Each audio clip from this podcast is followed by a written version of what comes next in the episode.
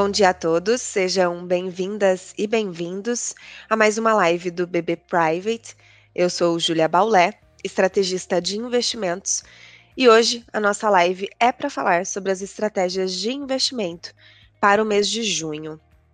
Vamos falar com vocês um pouco sobre o cenário, como estamos avaliando as oportunidades a partir desse estudo de cenário macroeconômico e falar um pouco de como ficam as nossas recomendações de portfólio, as nossas recomendações de investimento.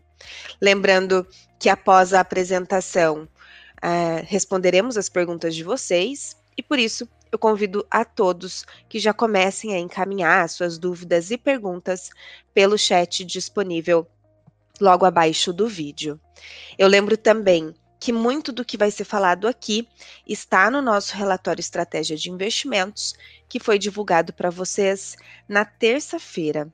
Lá vocês encontram a alocação detalhada dos nossos modelos onshore. Agora eu passo a palavra para a nossa estrategista-chefe de investimentos, Janaína Klichowski. Bom dia. Bom dia, Júlia. Bom dia a todos. Espero que todos, todos estejam bem, com saúde. É, pessoal, inclusive, vocês vão perceber que ao longo da live eu vou ter que dar uma olhada aqui para o lado, porque vários dados saíram agora de manhã, que é óbvio que não estão na apresentação, como IPCA, que acabou de sair, como também decisão de política monetária do Banco Central Europeu, tá? Então, eu vou atualizar isso conforme eu falar com vocês, dado que, enfim, a gente é, teve esses dados, saíram literalmente, o IPCA saiu há um minuto e meio atrás, tá? Wagner, se você puder colocar a apresentação. Vamos lá. Pessoal, eu acho que o mais importante que a gente tem como tema, inclusive está dentro do texto do economista-chefe do banco, lá dentro do Estratégia de Investimentos, e também o texto que a gente traz, traz aqui do Private sobre a parte mais econômica, sem falar ainda de, de, de uh, cenário de investimentos, é a questão de inflação no mundo. E até legal, no momento em que a gente faz a live, a gente ter duas decisões, quer dizer, uma decisão de política monetária do Banco Central Europeu e a divulgação do IPCA aqui no Brasil, exatamente para mostrar a importância e saber que quando, de fato, a Bolsa abrir, ela vai reagir a esses dois dados que acabaram saindo. Aqui vocês têm um panorama global de como é que a gente tem tanto a projeção para o ano de 2022 como para 2023. 21 ficou para trás, acho que não é o caso da gente voltar e relembrar, mas pensar o que, que o mundo pensa na média através desses dados da Bloomberg que a gente pega ou através do Boletim Focus, que infelizmente mais recentemente sofreu alguns atrasos, mas é o que se pensa em relação ao mundo. Então, eu vou ficar aqui com vocês falando muito mais aqui de países desenvolvidos, que é esse quadro aqui. Então, o mundo como um todo, depois de crescer muito mais do que esse 2,8 ali por volta de 4%, a gente tem países desenvolvidos crescendo 2,8 contra o mundo crescendo 3,3 e países emergentes no qual o Brasil está incluso 3,8. Só que quando você olha e faz um recorte do Brasil especificamente, apesar dele estar dentro do grupo que vai crescer 3,8, o Brasil se espera que cresça 0,7 esse ano, mesmo com um dado positivo do PIB que a gente teve algumas semanas atrás, tá? Então, é um ponto importante, esse número ele deve ser revisado para cima, porque a gente está falando de um consenso ali, tanto de Focus quanto de Bloomberg, tá? Tanto é quando a gente entrar nos números de fato do Banco do Brasil, da equipe de economia do Banco do Brasil, vocês vão ver algumas diferenças em relação a isso. E aí, para os emergentes, você tem emergentes, e aqui é um, é um ponto super interessante de observar. Emergentes começaram o processo inflacionário mais cedo que vários países do mundo. E exatamente é, ter começado esse processo inflacionário mais cedo que países desenvolvidos, começou mais cedo o processo de combate a essa inflação mais cedo. O Brasil, inclusive, sendo um dos primeiros do mundo, o que acaba também justificando um crescimento mais baixo, porque você carrega uma taxa uh, de juros mais alta por mais tempo. Então, esse é um ponto importante. E aí vem a grande diferença em 2023 quando a gente tem um crescimento que se acelera em 2023 em países desenvolvidos, porque ele dissipa mais cedo esse processo de elevação de juros e consegue combater mais cedo também esse, essa questão inflacionária. Então, você passa de 3,8 para 4,6. Então, é uma aceleração enquanto você continua num processo de desaceleração de crescimento, não é uma recessão global.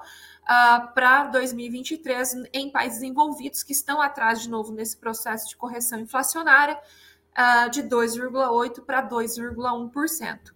E aí a gente vê também como países envolvidos eles acabam crescendo mais. Aí são explicações simples, é, é, econômicas. Você tem muito mais para investir, porque você tem várias ineficiências, então você consegue investir, crescer mais rápido.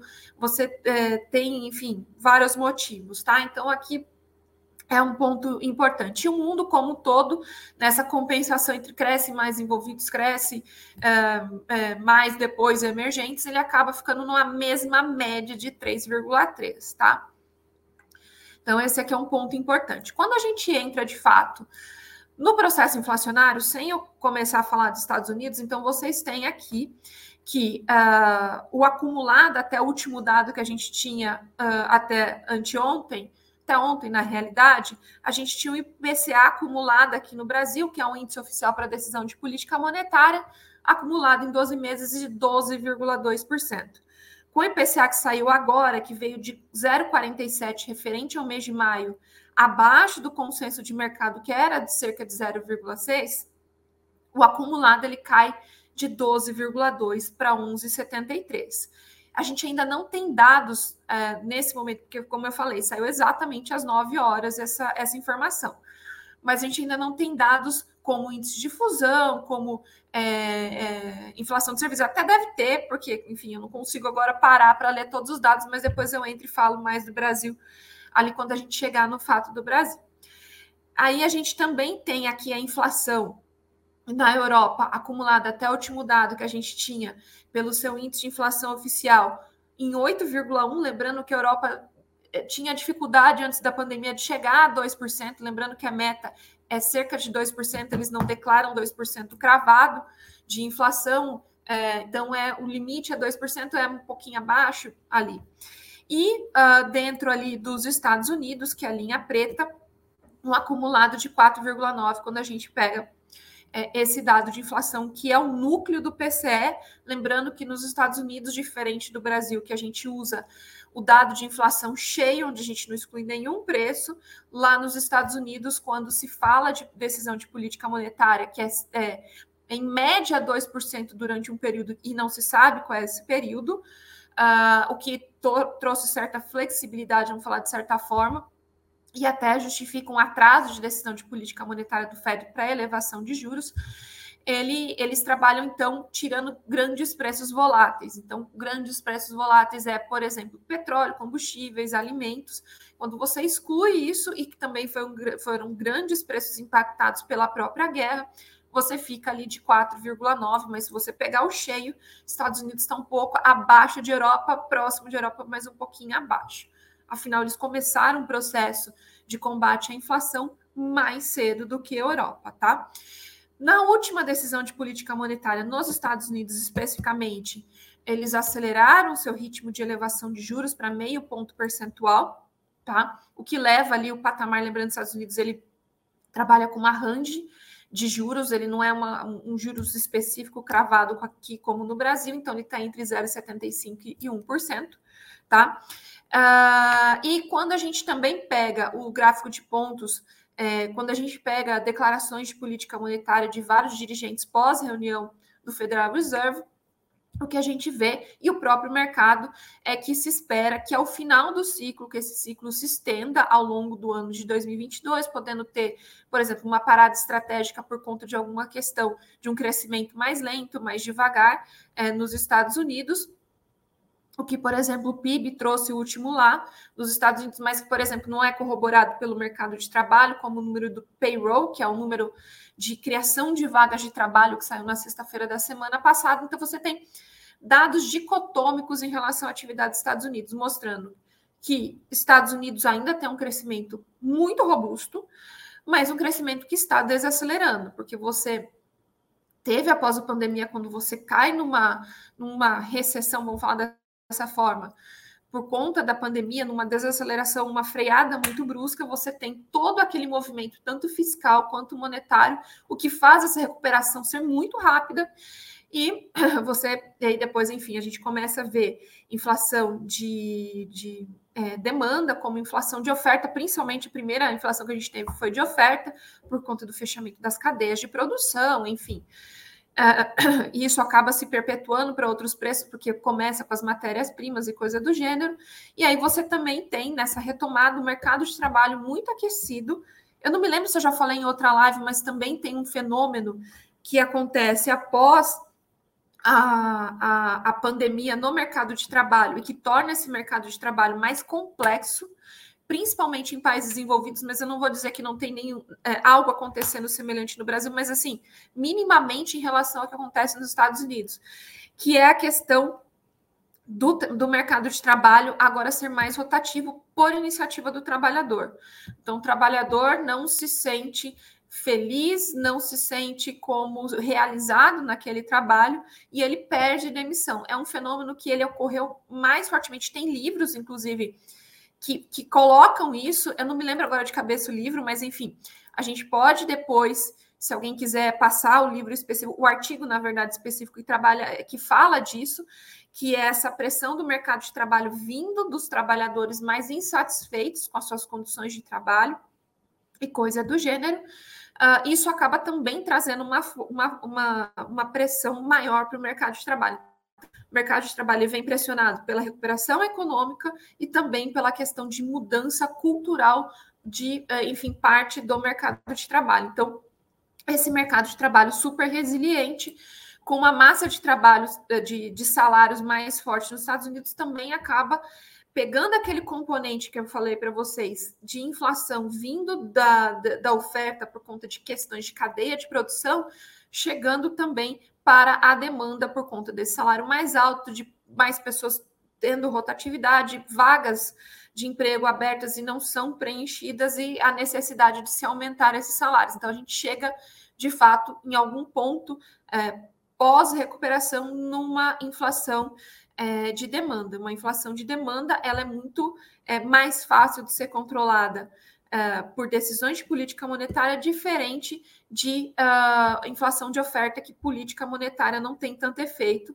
Então, por isso também acaba justificando não só a aceleração do número, mas de fato você tendo dados que a inflação de demanda vem acontecendo, que o Fed acelere esse, esse, essa elevação de taxa de juros, como de fato a gente viu nos Estados Unidos, e uh, o mercado uh, enxergando que em, do, em, maio de 2023 a gente chegaria numa taxa de juros entre 3,25 e 3,5 nos Estados Unidos, o que acaba trazendo certa pressão também ali para ativos de risco, mas não necessariamente acaba com oportunidades para ativos de risco, porque ainda é uma taxa de juros muito baixa é, e que não consegue perpetuar patrimônio e gerar riquezas dentro do mercado é, do mercado financeiro. Então, você, os grandes fundos de pensão, é, lembrando que lá nos Estados Unidos não estão em INSS, como por exemplo no Brasil, as pessoas precisam investir para poder se aposentar lá mais tarde.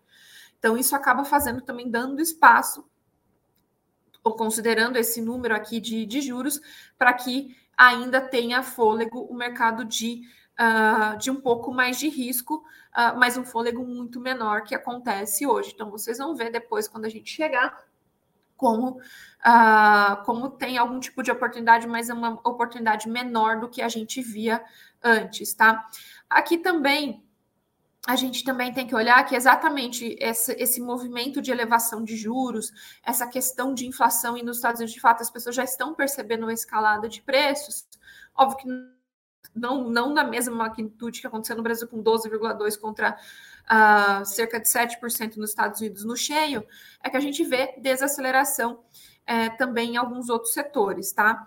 É, como, por exemplo, o próprio PIB dos Estados Unidos. Mas, enfim, a gente tem que ficar de olho para ver se o que vai perdurar são notícias, por exemplo, de vendas do varejo que sobem, uh, o mercado de trabalho mais aquecido, ou, por exemplo, um PIB é, arrefecendo mais cedo, que poderia levar os dirigentes do Federal Reserve a, por exemplo, fazer uma parada estratégica mais cedo do que se esperava.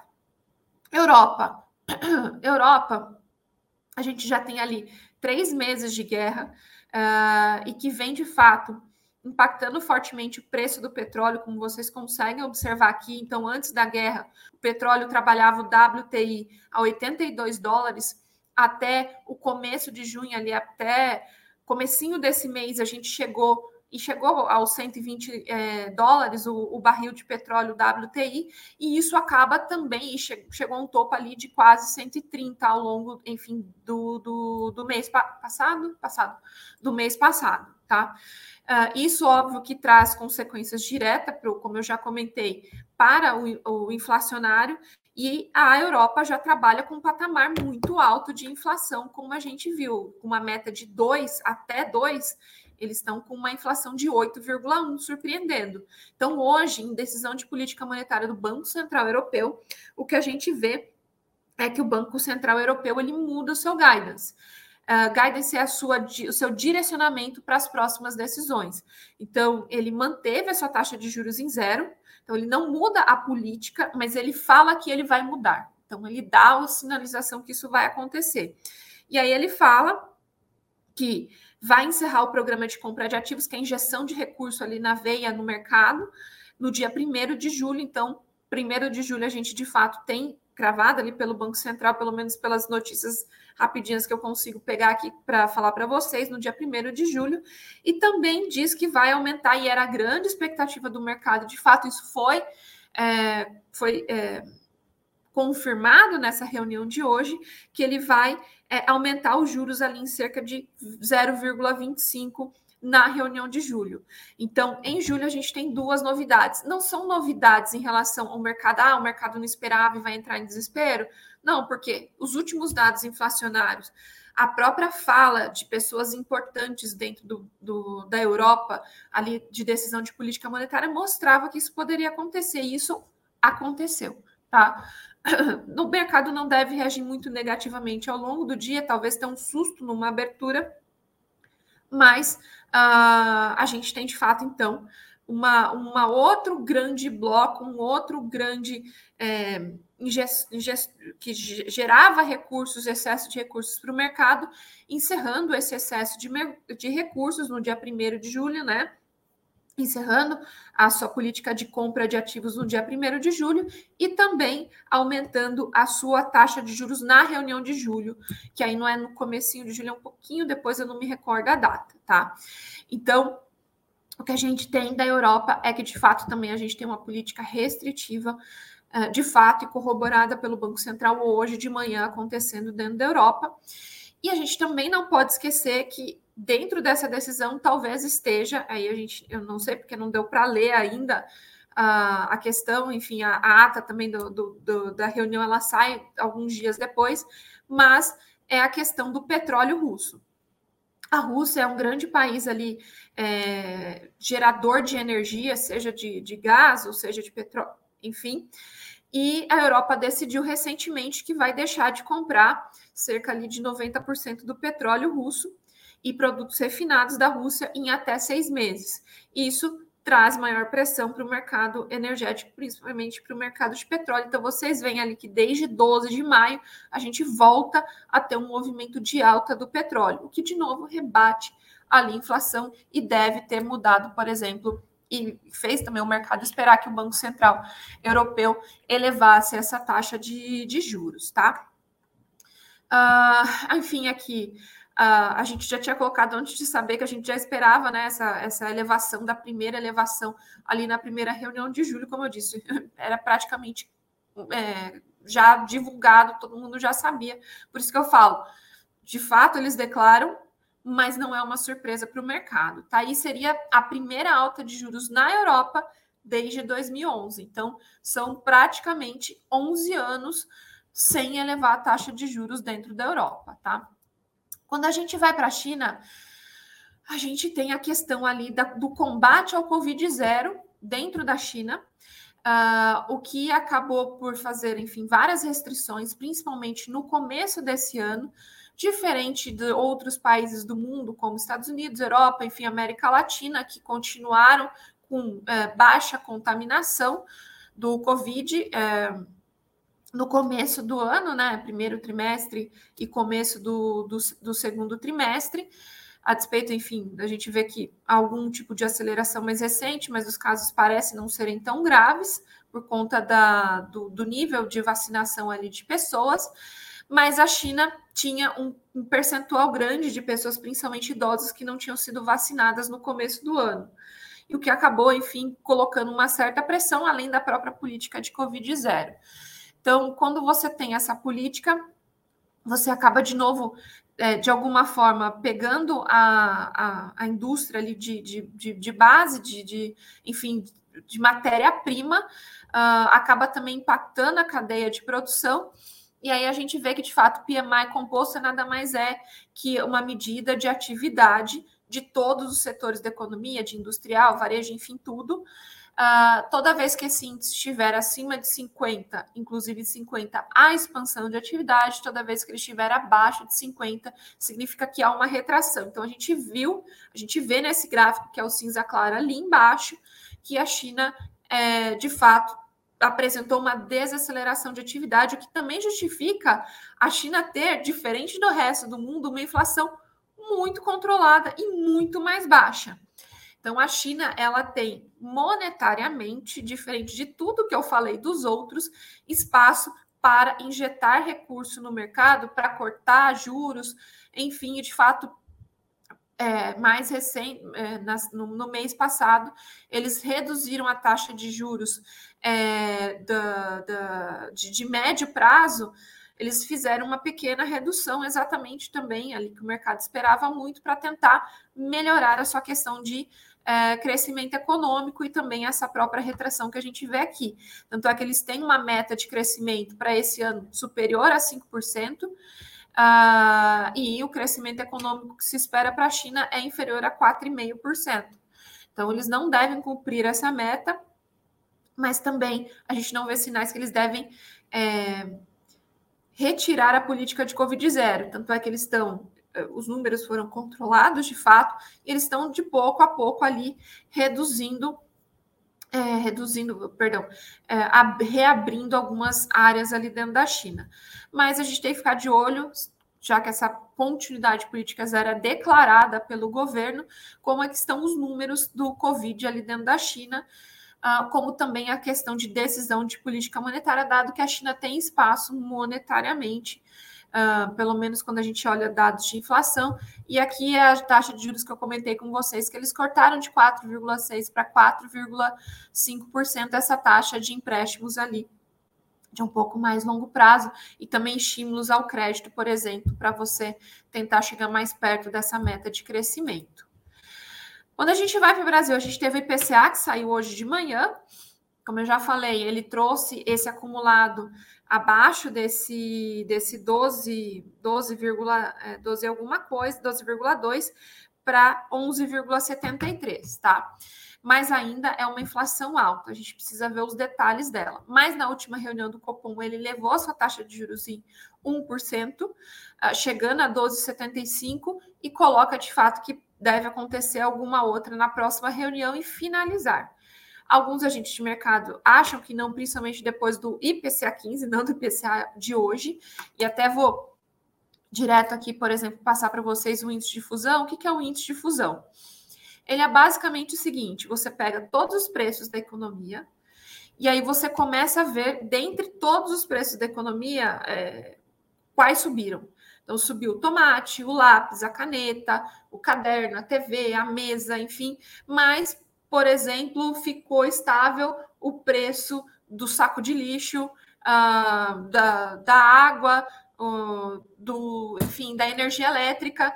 E aí ele vai fazer essa conta. Ele vai fazer ali mais ou menos de forma bem simples, de 0 a 100 e aí ele vai mostrar através desse índice quanto cresceu. Então, é como se esse 78,25, que não é o dado exatamente de hoje, mas os anteriores, é que você tivesse cerca de 80 de 100 preços que subiram uh, dentro de 100 preços dentro da economia. Então, 8 dentre 10 produtos tiveram elevação, o que mostra como a inflação está disseminada no Brasil, o que corrobora a decisão de política monetária do Banco Central, inclusive alguns agentes é, falarem que é, não só na próxima reunião, mas uma reunião após essa teria uma elevação de juros, mas também tem um outro dado que acaba corroborando é, que você ainda tem uma inflação de demanda, não só de oferta, acontecendo no Brasil, que é, o, é, é a inflação de serviços. Aqui a gente não tem o gráfico, mas é o segundo bullet point ali, tá? É, acabaram de me atualizar. O difusão ainda não sai. Normalmente sai ao longo do dia, porque o, é, o IBGE não divulga. São, enfim, uh, outras pessoas que acabam calculando, tá? Uh, e uh, o que a gente tem é que a inflação de serviço, como eu falei lá antes no começo, quando eu falava dos Estados Unidos, enfim, de inflação no mundo, ela mostra essa inflação de serviços alta que a gente tem uma questão de demanda, e ou seja, você acaba corroborando uma decisão de política monetária, porque é, decisão de política monetária ela tem um impacto maior de inflação de demanda. Então a gente tem uma inflação de serviços, e aqui já tem até o dado a, atualizado que a Júlia acabou de me passar, que era de 6,94 em abril e ela passa para 8,01 em maio, o que acaba mostrando para a gente que a gente teve uma maior é, a gente acaba reduzindo uma inflação de, apesar do o, o, número, vai, supondo que ele fosse praticamente igual, um número menor de inflação de oferta, ou seja, a oferta vem se, re, se regularizando de certa forma, e a gente vê uma migração dessa inflação mais forte e mais resiliente dentro da inflação de demanda, usando como proxy a inflação de serviços, que sai em abril de 6,94 para 8,01. Esse número é um número que o mercado deve reagir hoje na curva de juros, tá? Principalmente na curva de juros pré-fixada nos vértices mais curtos. E aí vocês vão ver quando a gente chegar na recomendação, a gente não está recomendando vértices curtos pré-fixados, exatamente porque surpresas como essas poderiam acontecer e de fato aconteceram, tá? Então, a gente tem que de fato observar a continuidade não só do índice de fusão, como também do, uh, da inflação de serviços. Outro ponto também que a gente acaba aqui é, a, é, que a gente também tem que considerar é o seguinte: é, mas você fala assim, Janaína, a inflação de serviços saiu de 6,94 para 8,01. Então, o Banco Central vai ter que continuar subindo juros até dezembro para que esse número fique mais perto ali da meta. Não necessariamente, porque a gente tem o um horizonte de decisão de política monetária. O que, que é esse horizonte? Ele significa o seguinte: é, ele é cerca de seis meses entre o Banco Central elevar os juros hoje e ele é, ter impacto total dentro da economia, ele não é decidir hoje, ele acontece amanhã ou daqui a um mês. Ele leva mais ou menos, segundo o cálculo, seis meses. Ou seja, o Banco Central precisa ver sinais que de fato você tem uh, essa, essa, essas decisões de política monetária no todo mostra que a inflação ela está mais resiliente, como por exemplo a própria é, é, a de 12 meses saindo de 12,2 para 11,73 11,73 é um sinal, mas ele não pode deixar de se preocupar, preocupar com a inflação de serviços. Então, a gente tem que olhar detalhes, tá? Esse é o ponto que a gente tem. E aqui, uh, para vocês olharem um pouco, se a gente for para 31 de maio de 2021, que é a curva mais abaixo ali no DI futuro, como que o mercado esperava, não, não esperava essa inflação tão alta. Tanto é que a curva de juros ali, ela estava ali na casa do 5,5% e o mais longo ali um pouquinho acima, nem chegava a 9%. Quando a gente vai para 26 de maio ou fim de maio, a gente vê como esse patamar ele já trabalha ali na casa dos 13%, dos 13%. Ele eleva mais cedo, uh, é, exatamente para você combater mais rapidamente essa inflação, e depois ele tem uma leve inclinação e fica praticamente, que a gente chama flat, reto no longo prazo, exatamente porque você tem uma incerteza ali muito grande. A mesma coisa quando a gente pega a NTNB, ela tem esse comportamento que ela cai no começo de maio, porque você está combatendo, uh, enfim, a inflação, então você traz o componente IPCA que vai se reduzindo e depois ele estabiliza no longo prazo, tá? Então, esse é um ponto. Quando a gente pega a inflação implícita, inflação implícita é o seguinte: o que se negocia na NTNB não é o IPCA, o que se negocia na NTNB é o cupom uh, além do IPCA tá? É isso que você vai ter de negociação. Então, é IPCA mais 6, IPCA mais 8, IPCA mais 4, IPCA mais alguma coisa. Quando você, você pega e faz a conta, o DI, que é o juros nominal total, e você tira dele o juro real, que é o cupom da NTNB, você chega no quanto o mercado espera de inflação, que é a inflação implícita. Tá? Então, esse é uma, um dado interessante da gente ver aqui. Então, o que a gente vê através das duas curvas de juros, a curva de juros real da NTNB e a curva de juros pré-fixada do DI, é que de fato o mercado espera com estas ações do Banco Central. É, que você tenha uma redução dessa inflação acontecendo ao longo do tempo.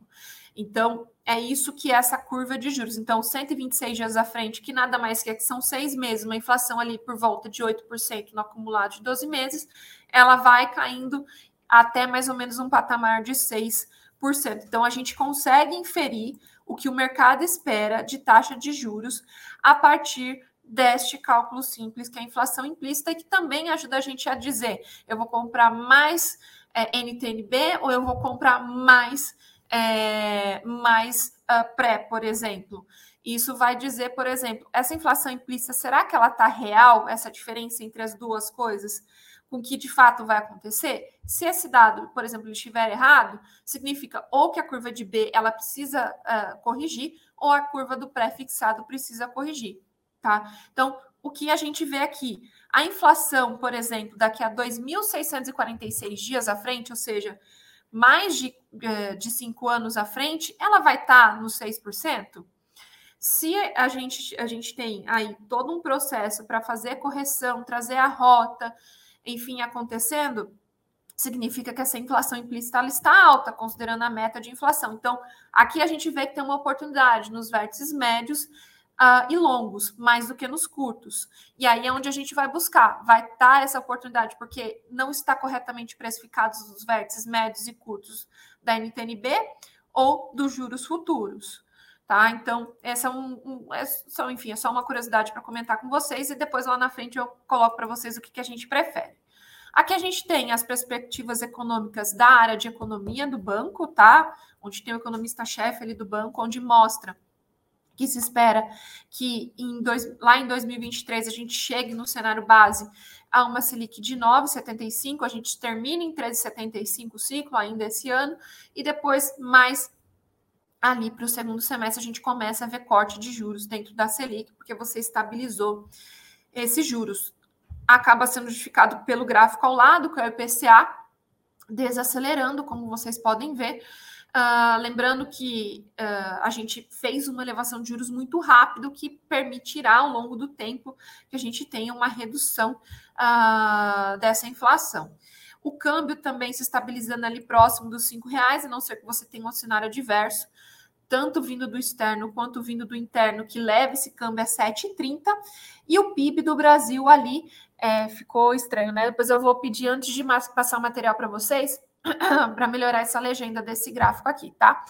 Mas, uh, de fato, um PIB que ele desacelera e depois volta a acelerar ali ao longo de 2023, tá?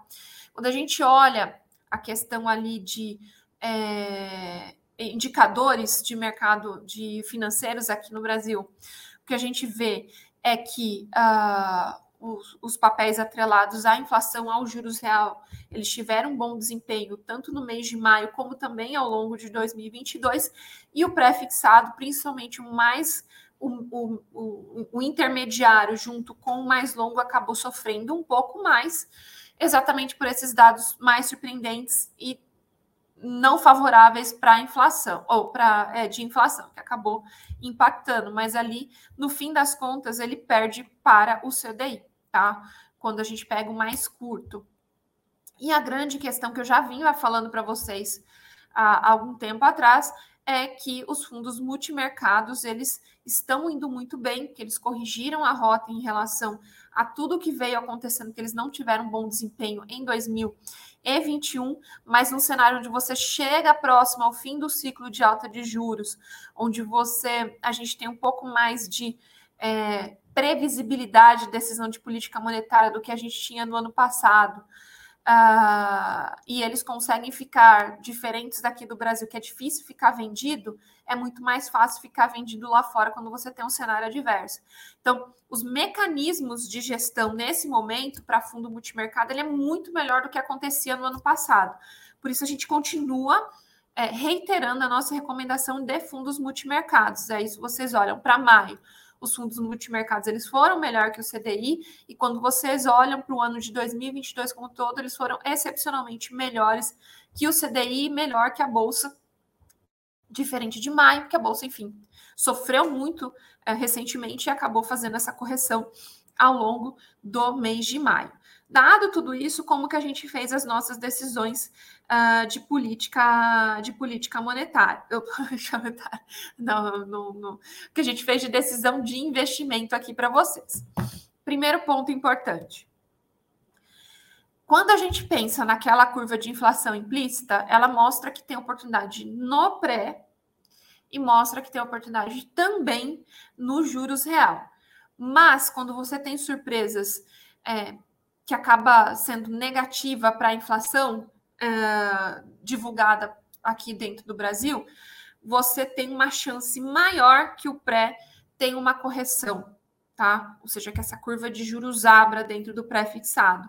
O que isso significa? O risco da gente fazer uma elevação da recomendação do pré, não no curto, mas no médio e no longo, ele é muito maior do que se a gente fizesse essa recomendação para aproveitar aqueles gráficos que eu mostrei para vocês de juros na inflação média e longa. Então, o que, que a gente acabou decidindo? A gente manteve as nossas recomendações no pré como neutro, exatamente aquela recomendação que a gente faz para o longo prazo, ou seja, a gente fala que tem, dá para comprar, mas não muito, mas a gente acaba elevando a nossa recomendação, que a gente já estava no mais um há um tempo na inflação curta, aí a média a longa a gente eleva, porque ela acaba também tendo muita oportunidade, a curva de juros está tá bem estressada, então dá para aproveitar mais do que no passado a, a, curva, a curva média e longa de inflação. A gente continua também com mais um para crédito privado, seja crédito privado corrigido pela, pelo CDI, ou seja pelo, pelo IPCA, tá? Então, é, pelo CDI por conta do pós-fixado, tá? E multimercados, como eu já falei para vocês, enfim, não vou justificar de novo, a gente continua com a recomendação mais um. E menos um lá fora. E aí eu vou para o quadro do lado para explicar.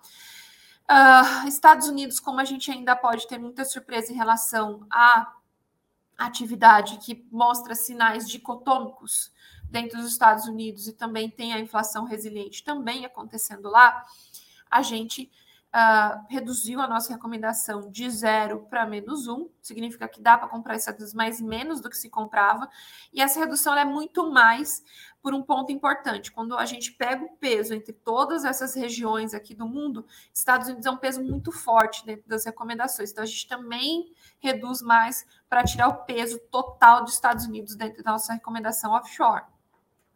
Quando a gente vai para a Europa, Europa a gente coloca no zero, porque a Europa, enfim, é, a gente ainda tem dados quando a gente pega de atividade de alguns lugares da Europa mostrando resiliência de crescimento econômico, mais até do que dos Estados Unidos a despeito da guerra, e também porque tem um percentual menor do que Estados Unidos dentro do portfólio. A gente mantém no neutro. Para emergentes, como a gente, eu já falei para vocês, começou bem mais cedo esse processo de elevação de juros, já começa a chegar perto do final, o que torna o mercado mais fácil, inclusive para multimercados como o do Brasil, mais fora, no mundo como um todo, mais é, de fácil gestão ou de gestão mais previsível, a gente mantém dentro do zero, mas a gente não vai para mais um, porque, enfim, surpresas podem acontecer, tanto vindo do fronte uh, da guerra, quanto também de outras questões. E a gente mantém o menos um dentro da China. Poderia ir para o zero? Até tem justificativa, mas a gente tem que, de fato, observar como é que está essa questão de reabertura e se, de fato, eles vão fazer algum tipo de estímulo monetário. Mas dentro do menos um, como tem uma recomendação, dá para, é, enfim, conseguir capturar. E a outra novidade é que o yield, que é o crédito ali é, abaixo do grau de investimento, mas não chega a ser o junk bond, que é o crédito uh, com, com risco de default, mas é um crédito intermediário, a gente, uh, assim como o grau de investimento, porque, enfim, a curva de juros ainda tem espaço para abrir lá fora, por isso que o grau de investimento está no menos um, a gente também trouxe para o menos um o raio. O raio dele não corrigiu tanto quanto a curva de juros é, governamental uh, ou de papéis de grau de investimento. Então, a gente reduz esse para menos um ali dentro do, do raio, tá? E é o que acaba colocando mais espaço dentro ali de, de caixa, que é, não chega a ser um mais dois, é um pouco acima do que a gente faz de recomendação do mais um. E aqui, se vocês pegarem o comportamento das classes de ativos, qual é o ativo vencedor este ano? Então, vocês conseguem ver que o ativo vencedor esse ano é o multimercado uh, como o investimento uh, ganhador desse ano. E qual é o investimento que acabou ficando para trás, exatamente, enfim, por melhoria de termos de troca, Uh, por questão da própria guerra que favoreceu países exportadores de commodities, exportadores líquidos de energia, como o Brasil, acabou, enfim, trazendo esse dólar bem para baixo, que é o último, o último investimento esse ano, tá? Quando a gente vai para as recomendações, vocês, vão, vocês estão vendo ali dentro do pré-fixado, a gente não recomenda nenhum vértice direto. O melhor é se, é, é, se posicionar dentro do fundo IRFM, que aí vai ter vários vértices, é, é mais difícil acertar quando você está num momento como o atual. Então, na, ficar na média dos títulos pré-fixados no IRFM faz mais sentido, lembrando que tem marcação a mercado. Mas quando a gente vai para o longo, o pré-longo, que é de 2027, faz sentido. Na inflação, a gente tem oportunidade no curto, então a gente fala do B24, e quando a gente fala do mais longo, a gente fala da B26 e da B30 ou todos estes outros fundos que a gente coloca para vocês. Na previdência, a melhor forma de capturar, enfim, tudo que eu falei de renda fixa para vocês é através do fundo ups, Concept, porque o fundo Concept ele trabalha com é, juros real ali na média de dois anos, que está dentro ali da B24 que a gente está recomendando para vocês, ou dentro do próprio fix, enfim, que vai fazer uma composição entre é, pré-inflação e pós-fixado. Ou os dois fundos de crédito privado aqui para vocês como opção. Quando a gente vai para investimento no exterior, lembrando que pela regra de previdência, pelo legislador, não é permitido ter fundo que invista tudo no exterior, então a gente não tem recomendação aqui para vocês, mas a gente tem recomendação, enfim, de outras soluções. Uh, a gente continua é, também enfatizando aqui para vocês uh, os BDRs, como por exemplo, se alguém quiser pegar a tese de commodities, então, uh, ou o ETF, dá para entrar dentro do, do ETF de commodities, tá? Que é aquele CMDB11, que é só Commodities Brasil, ou dá para entrar no ETF recém-lançado pela BBDTVM há uma semana e meia, duas semanas atrás, que é o Agri 11, que aí vai especificamente comprar empresas do agro é, aqui é, no Brasil, e não tem exposição lá fora. E tem uma grande diferença quando eu chegar para vocês lá na frente falar dos fundos de ações, eu vou falar do fundo de ações agro, que também é uma recomendação que a gente tem, é tem uma diferença bem grande entre um e outro, não estou falando só de taxa ou tipo de veículo. Aqui no ETF Agri 11, ele vai comprar especificamente só ações de empresas aqui no Brasil, que, que estão dentro desse índice que foi feito em conjunto ali com a B3, diferente, e não vai ter exposição cambial nenhuma, diferente do fundo de ações agro, que a gente tem aqui dentro do banco já há um bom tempo, que tem exposição ali até 20% no exterior da tese de agro, não fica restrita ao Brasil e também pode ter ou não ter exposição cambial dentro desse, dessa exposição que é feita de ativos no exterior. Então, tem uma diferença e ele pode comprar também, por exemplo, em, é, algumas outras empresas que indiretamente estão na cadeia do agro. Então, não precisa ser só o agro especificamente. Então, é muito mais ativo do que mais o, o, o fundo agro do que o ETF, mas o ETF é uma ótima oportunidade também para vocês. Quanto a quem quiser ainda se expor à matriz energética, Aí a gente tem o ETF, ali todos esses três aqui são da BlackRock, de energia limpa, uh, todos com variação cambial, porque a gente está falando de BDR, uh, ah, como também o de energia nos Estados Unidos, como também de gás natural no mundo, tá? Como investimento alternativo, lembrando que a gente está num cenário de inflação em alta, um dos ativos que acaba se beneficiando nesse cenário, juros em alta no mundo e inflação em alta, é, são commodities metálicas, especificamente muito mais o ouro, mas a gente também tem a, opção para vocês da exposição em prata, ambos são BDRs com exposição cambial, mas quem quiser se expor a ouro sem é, variação cambial através de um veículo aqui no Brasil, tem o fundo multimercado da BBDTVM, e a gente traz como novidade o fundo de carbono, exatamente porque pós-Covid-19 a gente viu mais pessoas e mais empresas preocupadas com com seu impacto no, no meio ambiente. Então, aqui o fundo de carbono, lembrando que ele tem uma volatilidade altíssima ali de mais de 30%. Então, é uma exposição muito, muito pequena. Aí vocês conversem com o gerente de vocês para ver exatamente quanto é. Mas a perspectiva para estes, uh, para o mercado de carbono, é muito favorável no longo prazo, óbvio, podendo sofrer bastante variação. Quando a gente vai para multimercados, que é uma das grandes apostas que a gente tem, uh, o fundo 20, 20, 20 equilíbrio, uh, e o Kinea Sigma, que eu vinha comentando com vocês, eles acabaram fechando para captação, mas a gente não deixa de ter boas opções para vocês. Coloco como destaque o Brasil Prev Claritas Quant, é um fundo que ele tem uh, algoritmos por trás que vai fazer os cálculos, olhar o mercado financeiro e fazer decisão de investimento de acordo com esses algoritmos. Então não tem o a questão é, pessoal do gestor, então você tira a pessoalidade, você tira o viés da, do, da, da, pessoa que está tomando decisão e o algoritmo faz isso. E esse Claritas Quant, ele vem muito bem, é uma ótima opção para vocês.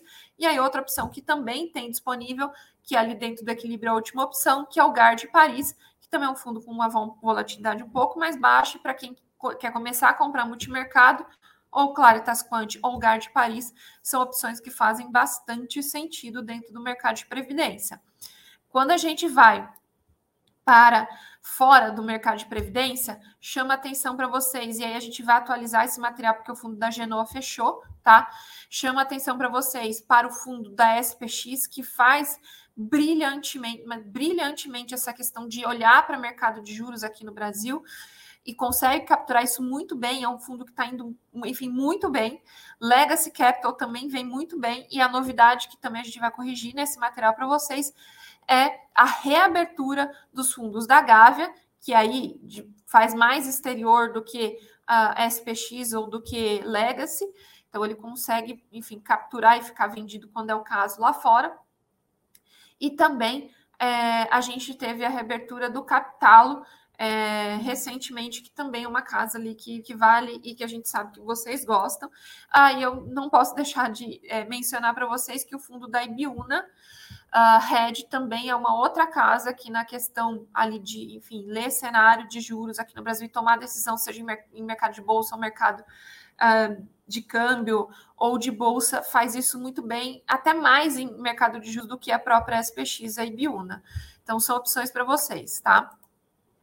E para a classe de ativos de renda variável, já citei o fundo de ações agro, não vou repetir aqui para vocês, mas vou citar para vocês aqui as opções ah, não está aqui. Depois a gente. O Miles Virtus, aqui, que é um fundo aqui de previdência, que tem a opção que ele é mais dinâmico, ele não pega, por exemplo, eu acho que a ação daquela empresa que cuida de animais, pets, da Pets, tá, vai ser um ótimo investimento no longo prazo, a despeito de agora estar tá sofrendo, eu vou manter dentro do, do meu fundo. Que são esses fundos mais de valor, por exemplo, acabam fazendo é, mais, é, mais é, fundamentalistas. O Maius Virtus ele tem a diferença que ele é mais dinâmico em relação a essas posições. Então, ele não tem amor, porque ele vai no longo prazo crescer, mas ele sabe que vai sofrer agora. O Maius Virtus ele faz essa troca muito mais rápida. Então, essa é uma opção para quem, enfim, não, não quer esperar, enfim, a, a tangibilização dessas teses, tá? O que acaba acontecendo, por exemplo, com a, alguns fundos valor que a gente tinha ali dentro da, da, da grade, seja de previdência ou seja tradicional. Então, aqui é uma opção para vocês. Uh, e aí, quando a gente fala dos fundos tradicionais, é o fundo agro, a gente tem a opção do Dual Strategy, que ele vai fazer meio a meio, ele vai fazer meio fundamentalista, por isso que ele é dual, duas estratégias.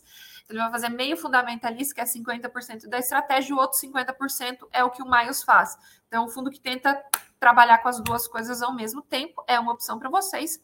E quando a gente fala de plataforma aberta dos fundos tradicionais, a melhor opção é o Oceana Valor, que diferente do Miles, ele vai pegar uma tese, vai acreditar nessa tese, por mais que possa sofrer no curto prazo, ele vai levar mais. E aí, né? Se ele tiver algum papel muito descontado que sofreu mais recentemente, quando você tiver a, essa tangibilização, essa tese de fato acontecendo, ele tem uma chance ali de dar uma recuperada muito mais forte. Por isso que a gente acaba colocando para o cliente das estratégias de crescimento, performance absoluta, que é basicamente o cliente arrojado e agressivo. É isso. É, Júlia, eu agradeço. Enquanto isso, eu vou tomar uma água para ver se tem perguntas. Sim. É, eu vou começar com perguntas sobre o nosso direcionamento de inflação. A Rosana, ela pergunta se essa indicação de inflação é, nossa, né, como que nós poderia, como que ela poderia aumentar a exposição na prática, tá? E a Ruth, ela pergunta também relacionada à inflação, o que seria mais adequado, se seriam os fundos IMAB 5 ou investimentos em IPCA+. Muito obrigada, Ruth. Muito obrigada, Rosana, ambas pela, pela pergunta. Eu acho que as duas acabam conversando, né? A Rosana pede como seria na prática, a Ruth pergunta se seria ideal comprar investimentos como IPCA ou IMAB5. Aí eu vou pegar uma coisa importante. Na prática, o que a gente pode, e aí, é, Wagner, volta para minha apresentação, que eu vou colocar ali na lâmina para ficar mais fácil para mostrar para elas. É, então, aqui, Rosana, na prática, o que a gente tem como opções é fazer. Aí eu não sei se, uh, se você quer se expor mais no curto ou mais no longo, médio e longo, depende de como está o seu portfólio, seu gerente vai conseguir te ajudar melhor, tanto a Ruth quanto a Rosana. Mas a gente tem a opção ou de comprar o IPCA+, que é a pergunta da Ruth, que é a NTNB direto, ou cria o CREA Debenture até três anos, quando a gente fala da curta, que vai ser IPCA mais alguma coisa, então, é, é IPCA direto, ou, se for na média longa, comprar NTNB, IPC, é, NTNB 26 ou 30, que é os melhores vértices. Quer dizer que só pode comprar esse? Não, pode comprar outros, mas na nossa análise são os melhores vértices, tá? Ou cria o CRAMA Debenture. É, então, eles, ele, você sabe exatamente quanto você está comprando. Estou comprando na data que você compra, você sabe. Vou comprar IPCA mais 4, vou comprar IPCA mais 6. É, então, essa é uma diferença. Quando você compra aqui dentro do banco o crédito privado do IPCA mais alguma coisa, ele vai ser marcado pelo preço que você adquiriu na curva, então ele vai todo dia pegar um pedacinho daquele IPCA mais 4, por exemplo, e somar nessa rentabilidade, então você não vai ver o impacto do, do, da marcação a mercado, que ele vai olhar o preço que negociou ontem contra o preço que negociou ontem, é, hoje, pode ser maior ou menor e vai ter uma volatilidade maior. Então, essa é a diferença de você comprar o crédito privado, IPCA mais alguma coisa ou não. Já se você comprar NTNB, hoje a gente marca mercado, a, a B.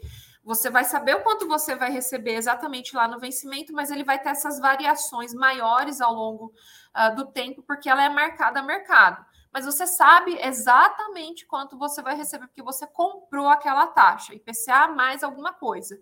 Então, aquela pessoa que ela quer saber, e é a pergunta da Ruth, e eu quero pactuar o quanto é a taxa que eu vou receber se eu vou levar a vencimento aquele título, compre direto, ou CRI, ou CRA, debenture, ou a NTNB, independente da marcação a mercado.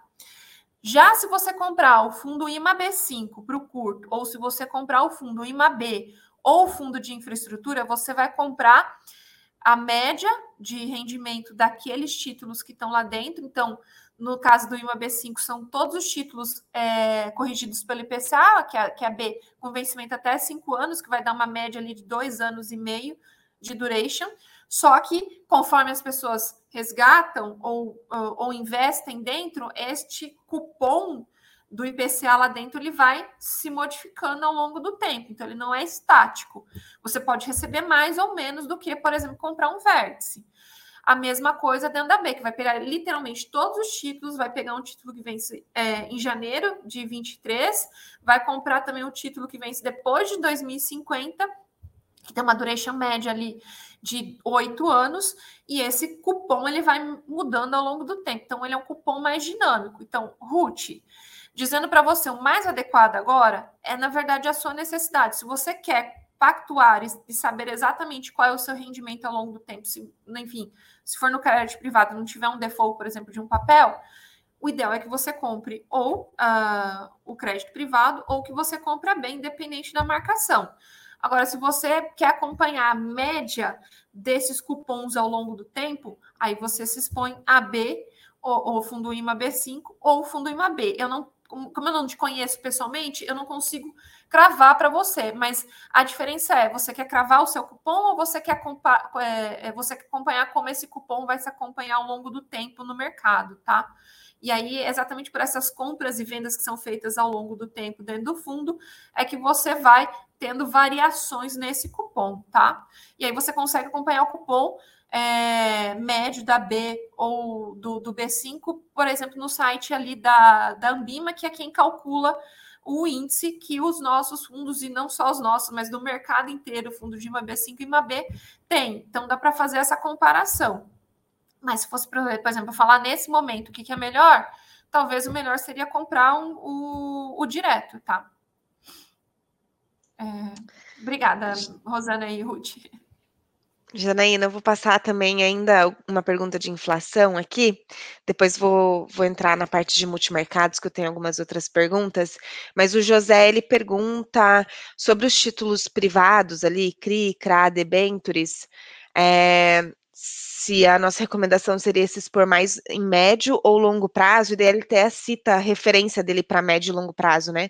Ele cita ali títulos de médio prazo até sete anos ou longo prazos, que na visão dele ali seria acima de 10 anos.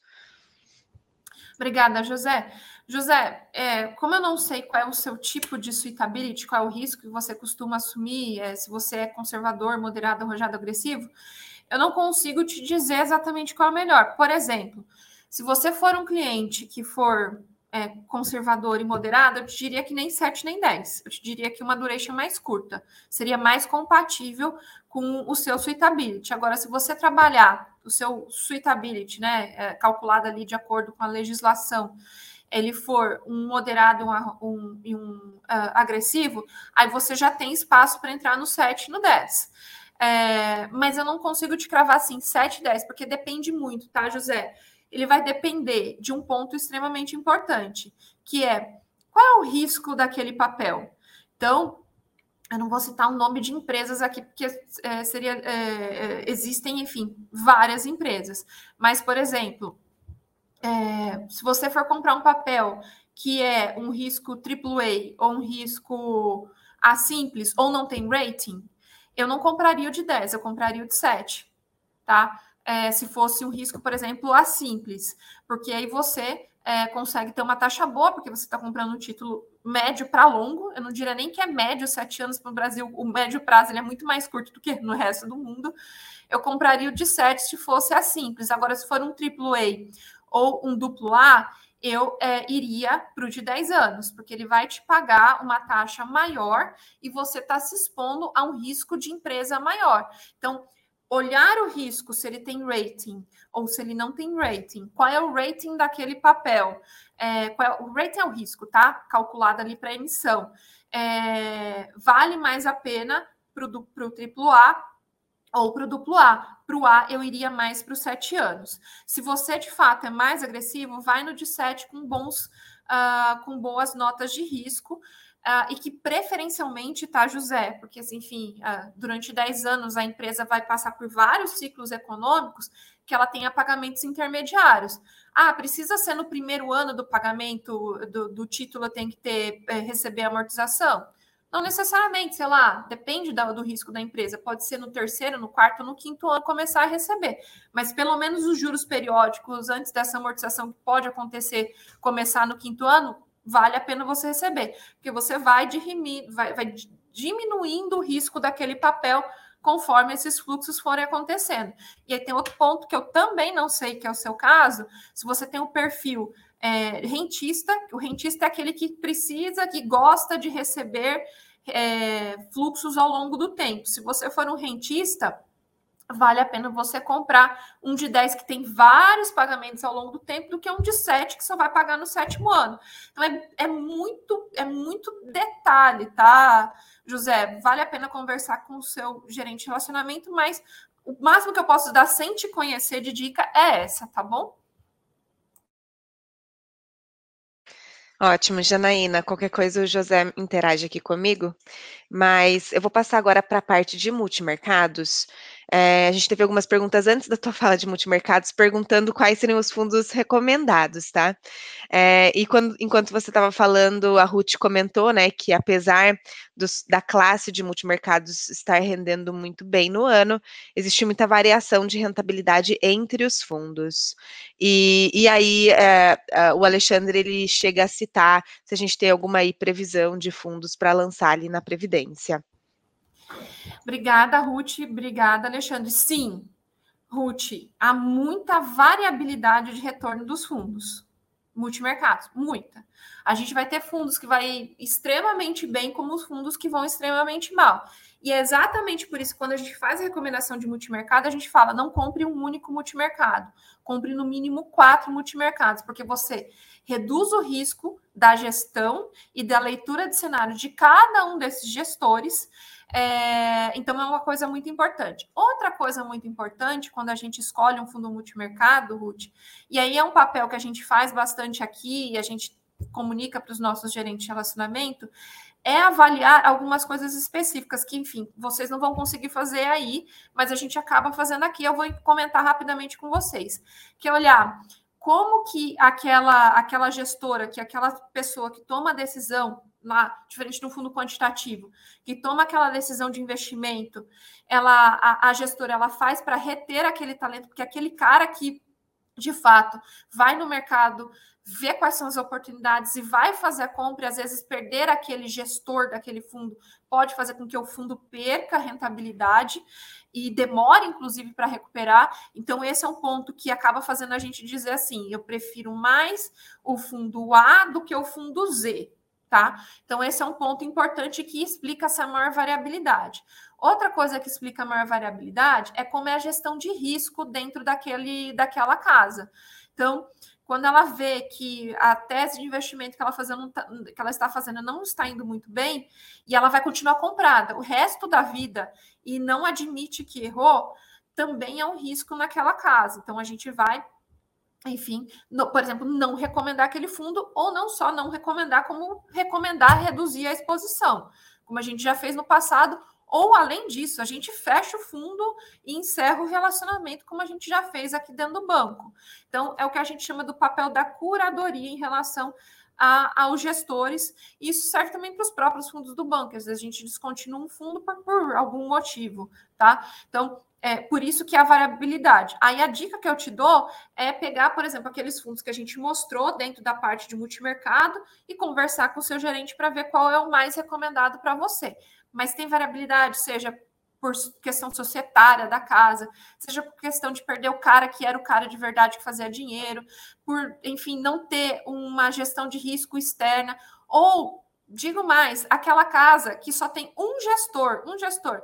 É, Deus me livre guarde. Imagina se o cara tá dentro do avião, o avião cai e aí não tem mais ninguém que sabe fazer. Então, também ter mais pessoas tomando decisão de investimento naquele fundo é importante. Então, a gente olha tudo isso e é isso que a gente faz na hora de colocar quais são os melhores fundos. Quanto ao Alexandre, ele perguntou ali se tem mais gestores de previdência. Alexandre, eu tenho uma novidade para vocês. A gente abriu vários agora nesse semestre, a gente tem vários outros para abrir. Eu não posso citar os nomes para você, porque ainda a gente está naquele uh, acordo de confidencialidade, mas sabe alguns nomes que eu falei para você lá do fundo tradicional? É, daqueles fundos tradicionais e que não estão em previdência, vários deles vão chegar em previdência ao longo do segundo semestre, tá? Então, esse é um ponto aqui é, para vocês. É, volta para mim, Wagner, a apresentação de novo, porque a, a Júlia aqui me avisou que a Helenice pediu para olhar de novo a tabela de fundos multimercados. É, são esses aqui, tá? Então, esses aqui a gente recomenda porque a gente, dentro de todos aqueles itens que a gente colocou para vocês, a gente avaliou que de fato eles são bons, assim como também saber qual é o momento de fechar o fundo para captação, porque às vezes o fundo está tão grande, se ele comprar, ele receber mais 10 reais lá dentro, ele não tem onde colocar, vai colocar no DI. Aí o retorno do fundo também cai. É muito, muito, muito detalhe, mas aí, Helenice, está aí a, a lâmina que você queria. Enquanto a Júlia me faz uma, a última pergunta, né, Júlia?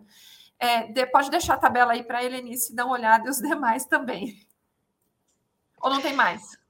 Eu tenho só um comentário do José, que estava falando com a gente sobre o crédito privado, né? Ele comentou que algumas emissões acabam não tendo o rating, né? É, e que ele já até comprou alguns títulos aqui no Banco do Brasil, mesmo sem rating atribuído por essas agências externas. Acho que é isso, Jana. Vou passar Posso a palavra para você comentar. Isso. Só fazer um comentário. Algumas emissões elas saem sem rating pelo custo. E é uma curiosidade para vocês, tá? É, por que, que eu estou falando de custo? Quando é um CRA ou um CRI, obrigatoriamente pela legislação, esse rating ele precisa ser revisto a cada trimestre. E aí você tem um custo lá da estrutura que vai pagar a cada trimestre, até o longo, até o final daquela operação, várias vezes a revisão do rating daquele papel. Já para debêntures, ele não, não pede a cada trimestre. Então, se for uma operação que tem uma taxa muito alta e se você colocar mais o custo de emissão daquele rating daquela, daquela operação que vai ser cada trimestre, que é um custo alto e vai ficar dentro da própria estrutura do papel, ele fica tão caro que a empresa não consegue, por exemplo, arcar com os custos mais caros que vai estar embutido ali dentro do, do, do, do da emissão. Então, às vezes, ele acaba saindo sem rating, porque na montagem da estrutura acaba saindo caro. Quando é que vale a pena para aquele CRA e debenture ter é, emissão de rate, quando ele for mais longo, que você dilui o custo uh, por um tempo mais longo, apesar dele ser recorrente.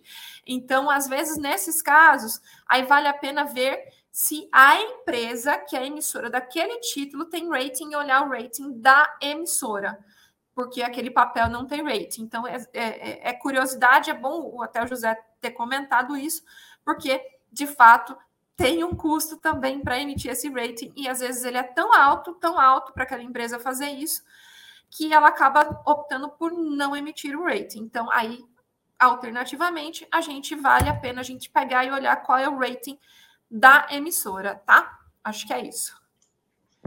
Perfeito, Janaína. Acho que só quero passar os recados finais, né? A apresentação que a Janaína utilizou.